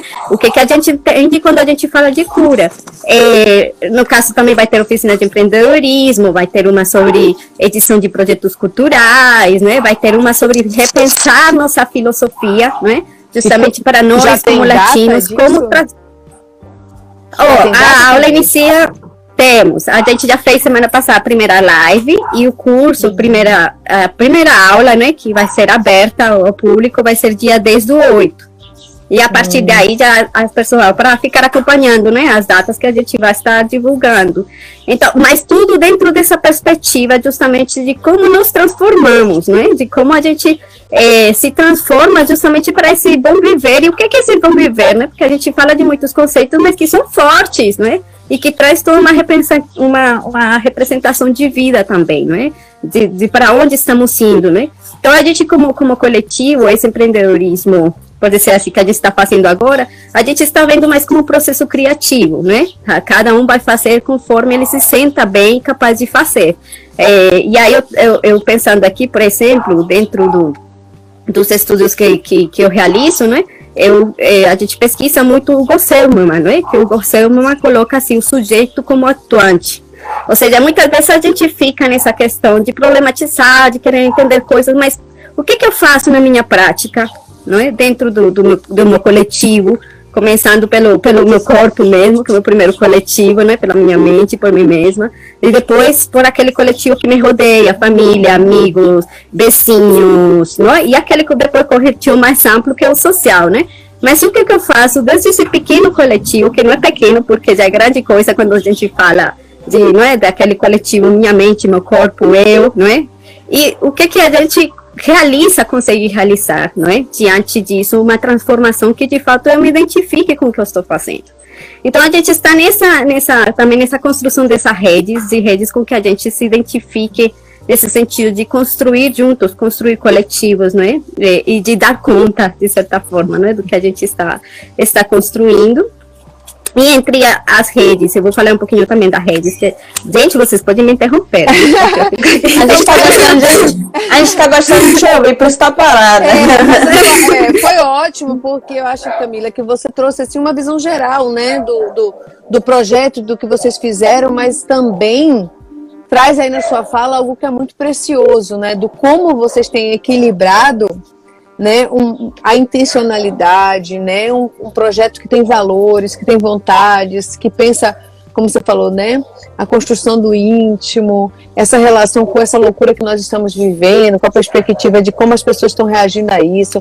A gente tem que falar de saúde mental, né, porque gente, nós estamos todos ficando doidos com tanta tanta live, com tanta, com tanta reunião, com tanta cobrança, tudo está muito intenso. E aí você fala, não, eu quero saber da cura, dos processos internos. Mas ao mesmo tempo, vocês discutem, vamos pensar como é que a gente faz para discutir esse tal empreendedorismo, que vocês vão chamar de processos criativos, mas se a gente for pensar também como eles se apropriaram dos termos e a gente se afastou, criatividade também é alguma coisa que, de um certo modo, tem muito a ver com esses termos que o capitalismo tomou para si, né? Tanto que algumas pessoas falam, ah, economia criativa, não, não vamos falar disso, não vamos falar de criatividade, porque criatividade também foi a tomada. Na verdade, nesse é, processo de cura, nesse processo de cura que você está falando, quando a gente também fala de chakra, de coisa, existe a força criativa, né? A força da criação.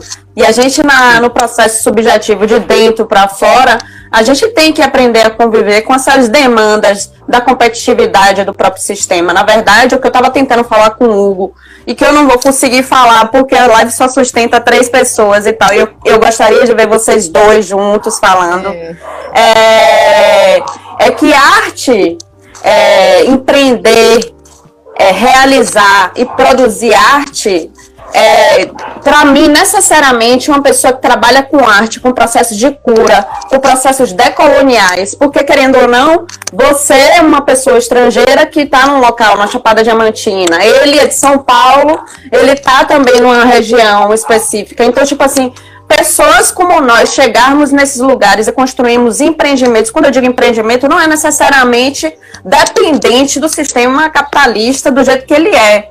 Mas realizar é empreender. A arte pode ser consumida e deve ser consumida. Infelizmente, a gente está preso num momento pandêmico que existe uma precarização do trabalho que nos obriga a estar inseridos no marketing digital. Eu e Dani mesmo eram pessoas comuns e tal, que a gente teve que ser obrigado pela quantidade de lives de projetos que se envolve abrir Instagram e começar a desenvolver atividades. Então, assim, produzir cultura e produzir cultura para a América Latina e para comunidades locais, né? Exige hackear o sistema.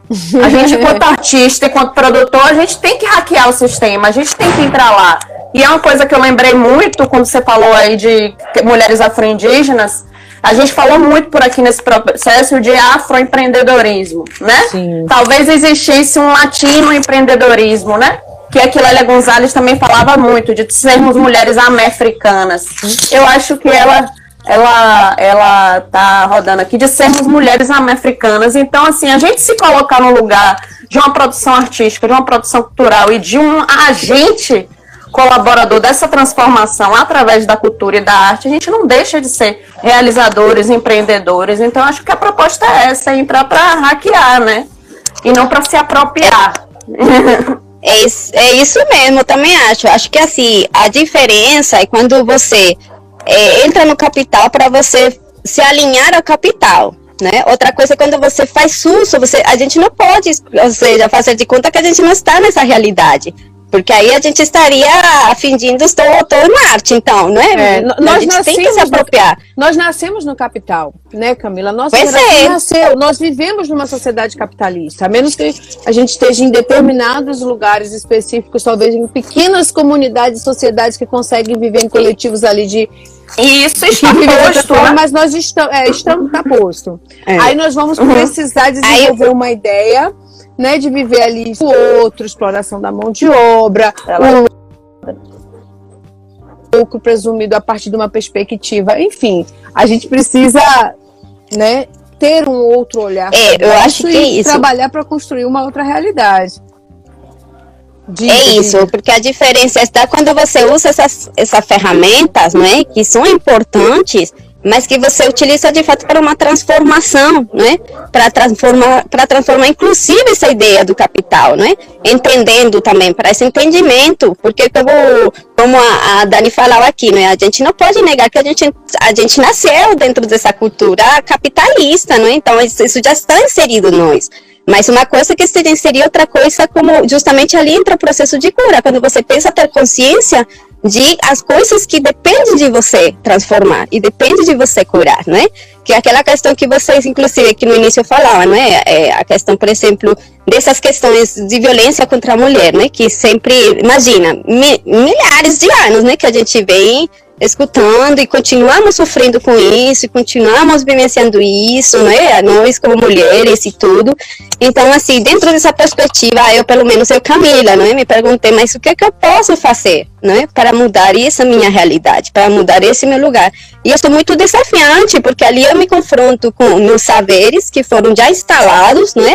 Com essa desconstrução de, de coisas que já foram, é, vamos dizer, eu fui educada não é, nesse, nessa, dentro dessa sociedade, e ao mesmo tempo também, do que, que eu posso também, ao mesmo tempo que eu vou me curando, mudando as minhas práticas, não é, dentro desse meu cotidiano, né, dentro desses meus coletivos, né, e como é que eu posso também fazer ações sociais para que isso não fique só para mim, aí fica também para chegue para outras pessoas, né, porque também não tem sentido quando você faz uma coisa só para você. Ali a gente entra numa ideia capitalista, né? Porque justamente tem que também ao mesmo tempo que você vai conseguindo superar, entendendo coisa, é, curando coisa, né? Você compartilha justamente para mostrar a, aquele outro, outra, não é? Que é possível mesmo, é possível. Agora é, é desafiante, é muito desafiante, não é? Entre isso, por exemplo, uma das redes que eu acompanho, que faço parte, é, as, é, a rede do coletivo da filosofia da libertação de Henrique Dussel. Mas só que essa filosofia da libertação, apesar de que é uma proposta super interessante e assim muito bacana em muitos sentidos, ela foi escrita por homens. Né? Ela foi Sim. escrita pelo homem que é Henrique Dussel. E a gente Sim. agora criou um grupo de coletivo de mulheres, justamente onde a gente retoma as obras dele e vamos e estamos relendo toda a obra dele da filosofia da libertação e e reescrevendo essa obra desde a perspectiva de nós mulheres, né? Sim, Porque uma coisa é como sim. ele fala, oh, gente, a gente pode se libertar assim, ele fala no sentido mais coletivo, outra coisa é como nós mulheres, dentro da nossa realidade, dentro das nossas situações mesmo cotidianas, né? Aquela coisa que, que não que não se cansa a gente surpreender essas notícias, não é? Que não cansa e nunca vão cansar, não é? De, porque são surpreendentes. E que você disse, meu pai do céu, tanta coisa, ainda estamos vivenciando isso, né? Ainda estamos vivenciando essa realidade. Mas essa realidade a gente não precisa ir muito longe mesmo. Eu estou agora aqui na Chapada, mas eu moro na ilha de Itaparica, estou morando agora. E e ali na ilha, é, a, cultura é muito de, de, demais patriarcal, né? Aí ali a, um pouco a mulher tem pouca voz, vamos dizer, né? Então, assim, como isso se torna um desafio, né? Por exemplo, no meu caso que eu estou falando. No meu caso, como se torna esse, esse, esse, desafio diante de uma outra realidade? Olha, estou fazendo um grupo de, de pesquisa que está estudando não é, como a gente desconstrui não é, essa, esses tipos de pensamentos, não é, desde nosso olhar, mas a realidade social me dá uma pancada na cara e me diz, minha filha, você precisa também fazer outras coisas, porque senão fica tudo no papel, muito bonitinho, mas como é que faz, né? Então é, é, é, nesse sentido, mais ou menos, que é a, a questão do, do coletivo e que Pachamai mais ou menos se coloca, né? Se transformar a partir do lugar que a gente é, não é? Como coletivo, a partir do lugar onde a gente está também. Né? Então a gente está atendendo, entendendo, né? entendendo tudo isso que está passando agora, não é dentro da realidade, esse todo. E, e aqui é, agora, diga, pode falar, Dai. É, as pessoas estão botando comentários muito interessantes aqui, agradecer a todo mundo que está aqui presente, né? Comentando, agradecendo. Sol, manda aí pra gente esse esse filme que você falou, né? Ela mencionou aqui, Camila, um filme que fala sobre esse, empreendedorismo no cinema. Falou também que está num, num, grupo de mulheres na América Latina. Muitas pessoas te elogiando, mandando beijos, falando que você é maravilhosa. É. Agradecendo, inclusive, também a fala antes do Hugo, né? Obrigada, gente, por todos os comentários. Porque hoje foi tão intenso que a gente nem teve muito tempo de falar dos comentários. É, falaram também da Nádia Cauã. Ai, que saudade de Nádia Cauã, nunca mais, né? e, e e aí o Hugo falou agora, né? Artes Utopia é o Hugo, não é? Aí ele falou assim, ó. Processos criativos, lindos, é isso que estamos ocupados o tempo inteiro. É, a Eloá falou muito bom esse programa super produtivo. Ele falou boa parte do nosso processo criativo não são públicos, né? não nasce para ser, exato. A, a Sol também botou para você que procure Renata e Joana em Lençóis. Tem o Ela. O Ela também é um projeto do nosso é. colega lá do OBEC, Vinícius Morente participa também, né? Da, da UNEB. É, a Maria perguntou para você: as lives são pelo Pachamã, aqui pelo, pelo Instagram? Pronto. Pelo Pachamã mesmo, do Instagram. Isso. Aí a Miriam botou: é um desafio grande tirar a doçura da amargura. O desafio de estar Sim. em família e estar em coletivo, dentro de uma configuração de família que foi criada para ser individualista. E aí, é. É, essa coisa do individualismo surge de novo, né? A Miriam perguntou também como que a arte pode transcender esses individualismo e competitividade no cotidiano. E aí, logo depois, porque aí a gente pode falar um pouco disso, né? A, a, o, o Artes Utopia fala assim: ó, hackear o capitalismo implicaria justamente em hackear o individualismo e a competitividade e outras coisas afim. Portanto, a arte como prática de criar, ver, problematizar relações, como as coisas, as ideias, o mundo, as pessoas. É, então é, é, é, todo mundo comentando um pouco isso. Eu acho assim para a gente ir caminhando agora para o final, para a gente pensar um pouco isso. Então a gente, você deu uma, uma visão muito interessante sobre o que é o Pátia Mãe. Conhecemos bastante do projeto, né? Dessa luta que você vem fazendo. Conhecemos também assim um pouco dos projetos, das perspectivas do que vocês estão pensando. Vamos acompanhar esse IG aí que tem esses, uhum. esses, essas programações bem interessantes agora em agosto. Mas aí, acompanhe, por favor. Pronto. Ah, ela falou Vinícius da esposa Joana, que preciso conhecer a Joana então, viu, Sol? Não conheço. E, e aí, vamos pensando então isso aqui, né? Que foi bastante comentado. Individualismo e competitividade. Como é que a arte dialoga com isso? Como é que vocês estão dialogando com isso? Já para a gente ir, porque o nosso tempo está um pouco. Ô, Dani, já que vocês estão falando de individualismo e competitividade, eu acho que esse é uma boa deixa para o voltar, porque eu acho que eles podem falar juntos sobre isso. Aí eu vou derrubar, vou sair, vocês voltam e mais tarde eu entro, porque eu acho Pronto. que eles devem falar juntos sobre esse assunto, viu? Licença. Eu, eu acho que. oh, obrigada, sou. Eu chamava na verdade, tem que todo mundo sair e eu chamar os três de uma vez. É assim que tem que funcionar. Então, tá. assim, tá. vocês duas e... é, clicam no X e eu vou chamar os eu três. Fecho, né? vou chamar, tá. viu? Peraí, peraí. Então vou sair daqui. Tá. A gente está aprendendo, né, gente? Como falou, a gente tem com esses desafios todos da tecnologia, vai aprendendo ao vivo, fazendo ao vivo, mas o importante é que a gente está fazendo essas redes acontecerem. Então agora vamos ver se a gente traz aqui para o finalzinho do nosso, do nosso encontro hoje incrível. Quem não assistiu do início, sugiro que assistam, que peguem, que mandem para outras pessoas, que conheçam um pouco mais desses projetos que a gente teve aqui hoje. Olha, vamos ver se vai funcionar, hein? Vamos ver. Olha, o Hugo tá de volta. E aí, Hugo? Ah, Amém, Hugo, viu? Não conheço não, mas é gostoso de você, viu, Hugo? Não, mas eu também é, que legal. Tá faltando a Júlia. Tô, tô ah, aqui. Mas a gente pode... Eu chamei os três, os quatro. Não sei, talvez é isso, né? Talvez tenha que atualizar o, o, o Instagram. É essas, essas coisas loucas, né, gente? Tem que atualizar o tempo inteiro. Tem a história da obsolescência programada. A gente tá num, num Ô, oh, loucura! Mas vamos lá, então. Vamos falar de como é que a arte enfrenta, então, essa, essa relação entre a individualidade e essa competitividade tão massacrante que a gente vê aí no mundo. Queria ouvir vocês.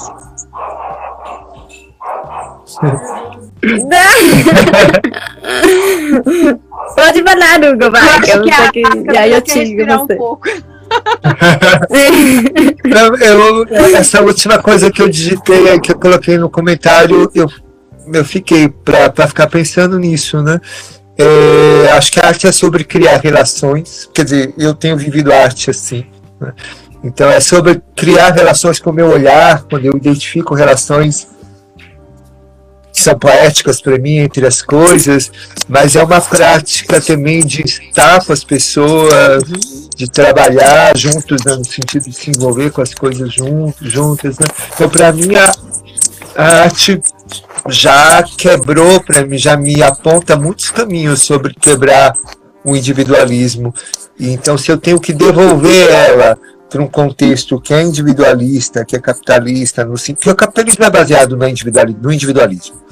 É, eu eu não estava com essa ideia tão clara para mim, mas esse ano eu fiquei muito forte com isso. É, o quanto a gente está empurrado para o individualismo em formas muito sutis. Isso é um processo histórico e que é cada vez mais profundo. E aí eu comecei a ver pessoas, amigas e amigos discutindo isso também. Então a gente tem uma coisa do meu hoje muito forte.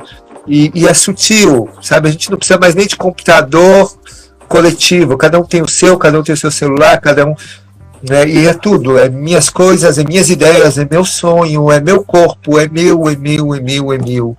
Então, me parece que a gente caiu numa armadilha complicada. Né? Lógico, a gente quer escapar de cadeias de opressão que a gente viveu e vive ainda, que quando a gente fala nós, alguém ou um grupo pequeno de pessoas logo toma conta de falar em nome desse nós. É isso que a gente não quer. Né? Então surge o chefe, normalmente um homem branco, assim assado, né? que a gente conhece bem essa história, mas já surge os líderes, alguém falando em nome do nós. A gente não quer isso, de fato, mas a gente tem que responder a isso é, com essa ideia do eu, eu, eu, meu, meu, meu. Eu estou sem respostas para isso. E ó, a partir de hoje, com a conversa ouvindo vocês, eu fiquei com essa ideia. A arte é, para mim, pelo menos na minha história, a, a Júlia falou aqui do, de, um, de um grupo maravilhoso que eu participei. Para mim, foi uma experiência maravilhosa, que é o Grupo X. Ah, eu, amo demais. amo demais. Amo aquelas pessoas, foram muito inspiradoras para mim. Para mim, a arte sempre foi sobre trabalho coletivo. Eu fui treinado nisso. Mesmo quando tínhamos diretoras e diretores, era um gestor era alguém que no final tinha que arrumar alguma coisa e tinha que estar no volante, numa hora que tinha um volante né? mas todo o treinamento sobre, foi sobre criação coletiva. Eu não consigo mais ver essa ideia da criação pessoal, da autoria. Né? Como é que eu posso falar que fui eu, citar ali as coisas que eu li, citar a, fala de vocês aqui, sabe? Como é que eu vou dizer que foi ideia minha? Né? Então, acho que para mim eu fiquei com isso hoje. A arte, para mim, sempre foi um caminho sobre criar relações com as pessoas, com as coisas, com o mundo. Então já me aponta umas portas de saída do individualismo e da competitividade, se possível.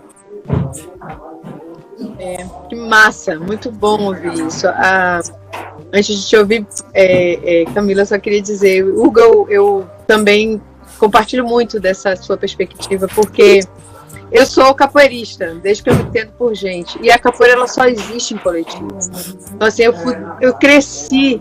Eu vi na estante aqui a queridíssima Olivia, da Cor do Ébano, entrou aqui. Se ainda tiver aí, ela vai concordar comigo. A gente não existe sozinho. A capoeira ela só acontece em coletivo e cada um tem uma função. Porque se não tiver a gente batendo palma, a roda não tem a mesma energia se a bateria não estiver completa, a roda não tem a mesma energia, se não tiver o outro para jogar, se você estiver jogando sozinho, não faz o menor sentido. Então, assim, o coletivo ali precisa funcionar todo mundo bem, todo mundo junto para a coisa poder fluir, mesmo que esteja em funções diferentes. Eloá também é capoeirista, respondeu logo aí. Camila. É isso aí. O meu, minha internet está cortando um pouquinho. Não sei se vocês estão me escutando. Bem, sim. Tá? Bem. Pronto. Pronto, que aqui está meio que chega, corta um pouquinho, mas estamos, estou escutando. É, oh, eu assim, a arte é, como uma, de certa forma, uma ferramenta não é, de, de resistência que, que leva a gente para uma transformação, né? Para, é, inclusive para a gente conseguir enxergar outros caminhos, não é? Ou como se fala mais filosoficamente, outras utopias, não é? Outra, outras construções que também pode surgir que de uma forma em um, em um espaço coletivo como também pode surgir num, num espaço individual, mas que de certa forma, seja um, seja outro, isso se torna coletivo, justamente porque chega, não é? A imagem, essa transformação daquilo interno que a gente tem, vamos dizer, aqueles sonhos, aquelas ideias, não sei o quê, e que se traz para, para, para o simbólico, né? Para a média, para a gente conseguir ver essas possibilidades que, que, que é de construção, né? É, eu, eu pensando nisso da, da arte, é, eu acho que assim é, a arte permite nos transformar em vários sentidos, desde o sentir, não é? O que que essa, quando eu enxergo isso, não é? Qualquer que seja o processo criativo, artístico, né? O que que eu sinto, não é? Como me identifico com isso, né? E como também vou me relacionando com essa, com esse tipo de arte. Isso, eu acho que, assim, eu, não, eu poderia falar, assim, um pouquinho de um projeto meu que, eu, que eu estou, estou criando, esse, mas no sentido individual, que justamente é sobre a arte de viver, não é? Porque muitas vezes a gente pensa a arte como uma questão de, sei lá, quando fala arte, a gente pensa escultura, pintura, não é aquela questão mesmo bem acadêmica, vamos dizer assim, né? Mas a gente esquece que a vida mesmo é um processo artístico, né?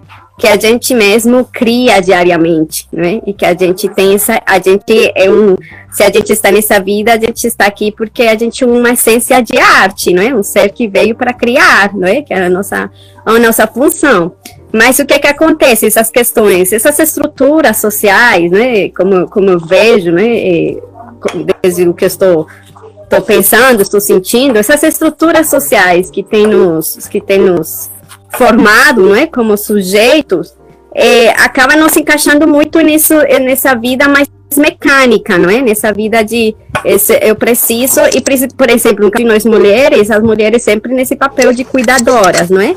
E acabamos de é, criando para o outro, né? Cuidando do outro, né? Construir e a gente acaba esquecendo assim de, de, de, de, fazer essa nossa vida uma uma questão de criação artística no sentido como quero que ela seja, não é? E o que eu preciso, no caso, se for vamos pensar numa pintura, não é? Que eu gosto de pintar. Então, assim, chega a imagem na minha cabeça, não é? é? Através do que for, de uma planta que eu vi no, no, no, no jardim que eu estou, ou num sonho, ou numa escuta, numa fala que eu falei com alguém, me chegou, não é? Aquela coisa do sentir, não é? E aí eu vou, isso na, na prática, não é? Então, que ferramentas eu tenho, que pinturas eu tenho, não é? Para fazer essa arte acontecer, colocar dentro do, do quadro, né? E, e, aí começo a desenhar, não é? Mas esse processo artístico tem que ser prazeroso. Eu tenho que me sentir bem, eu tenho que me sentir também transformada realizar com isso, para que depois eu possa mostrar essas, essa pintura. Estou dizendo isso, mas pensando que vocês pensem no sentido da vida de vocês, não é? Do que cada um precisa considerar essa arte como uma transformação de vida, não é? Então, assim, depois que eu, que eu já de fato projetei o que eu desejo, né? Eu tipo nasci a minha alma, por dizer assim, a minha essência dentro dessa dessa dessa dessa pintura, aí sim eu posso mostrar para o coletivo, que aí o coletivo quando vai ver cada um também, a partir do seu sentido, do seu lugar, do que for, vai se identificar não é, com, com essa arte, e a partir daí a gente pode criar outras redes, né, que, que criam outros tipos de artes já mais coletivas. Então, eu acho que, que, que a gente tem que sair um pouco dessa arte no sentido mais acadêmico e para pensar que a, a, própria vida da gente já é um processo artístico que a gente precisa começar a trabalhar, não é? E a começar a justamente a dar essas pinceladas, essas limpas, não esses borrões, esse vou adicionar aqui, vou tirar aqui, não é? Vou desfazer tudo, vou começar de novo. Por que não, né? Então eu vejo assim na arte nesse sentido, né? É, no sentido mais de atuação mesmo. Mas... É isso, acho que é isso. é, Julinha.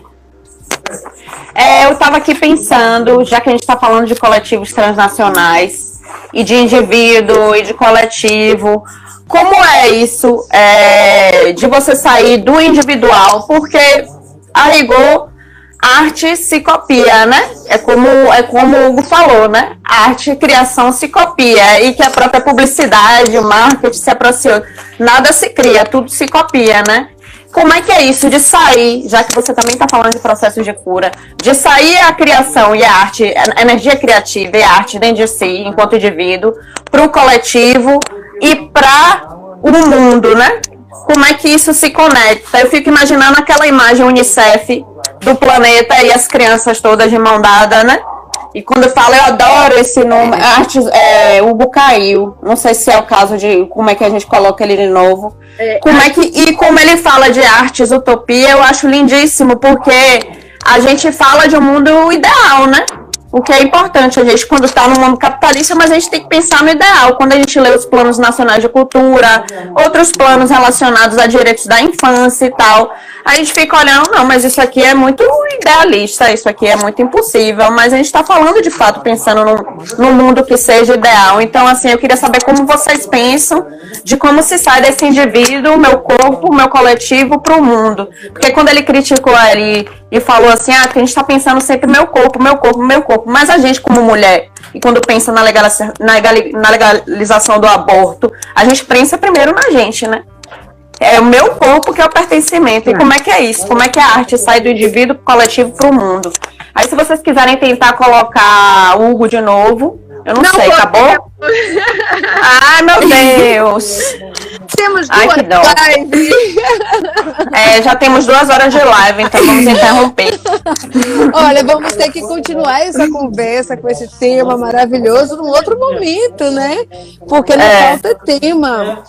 Exatamente. Julia, eu trouxe aqui um tema aqui agora, assim, para a gente falar, então, no, no, próximo, no próximo assunto. Eu vou deixar Vamos aí. seguir. Vamos comentar, vamos fazer isso. Fica para reflexão. Nos comentários da live. É isso. Fica para reflexão. Um comentário, né? Uma profunda reflexão. É, todo mundo faz essa reflexão aí nos comentários, tá certo? Temos todas as pessoas que estão aqui, coloquem o que, é que pensam sobre isso que o Julinha levantou agora. E a gente vai continuar essa conversa nos comentários. É... Ela vai postar de novo para ficar eterna. Enquanto ela vai no Instagram aí, o vídeo vai ficar no Rios e aí vocês comentam tudo. Pronto. Hugo, que pena que você caiu agora no final, mas eu, já, eu vou me despedir, viu? Pedir, mandar um abraço para você. Agradecer muito, né? Eu acho que foi uma aula, foi muito bom as reflexões que você trouxe. Camila, que fosse, hein? Pate a mãe. Adorei te conhecer. Viva, viva a integração latino-americana. Viva, viva, viva, viva. Nós brasileiros nós somos nos sentindo cada vez mais latinos e latinas, né? Você Sim. tem razão que nós nos sentimos pouco, assim. Eu fiz meu doutorado sobre essa temática, né? E, e fui buscar isso no, no cinema. Enfim, é uma discussão também longa, não vou nem, nem começar. Mas a gente pode, em outro momento, continuar falando. Mando, aproveita para mandar um beijão para Juan Brizuela né? Nosso argentino preferido. Chiquérrimo, nosso argentino de estimação. É. Nosso argentino de estimação. Nosso produtor cultural. E aqui a todas as pessoas que estavam com a gente no programa inteiro. Um beijo para Dandara também, que vai estar com a gente em breve.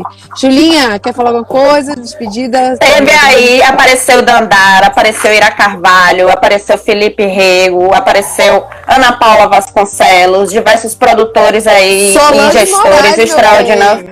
Solange Moraes, estamos muito chiquérrimas hoje. É, sempre com a é, gente. É, juntou a formação também, que a gente vai chamar em algum momento. E Jorge Bahia, queria muito agradecer a Hugo, apesar dele estar caído. Foi riquíssima a conversa, leveza e conhecimento. muito obrigada a vocês. Muito obrigada. Muitas graças. Muitas graças. Valeu, gente. A gente vai colocar beijo, nos beijo. comentários algumas dicas que nós temos essa semana, né? Nós estouramos o nosso horário, mas a gente tem dicas, vamos deixar nos comentários para vocês. Tá bom, gente? Então, um beijo. Fiquem beijo, bem. Muito beijo. obrigada e legal as pessoas que chegaram hoje, hein? Então, um abraço aí também para quem chegou, a Miriam e outras pessoas que ficaram com a gente aqui o programa inteiro é, é, participando. Beijo, beijo. Tchau, tchau. Obrigada. Tchau, abraço.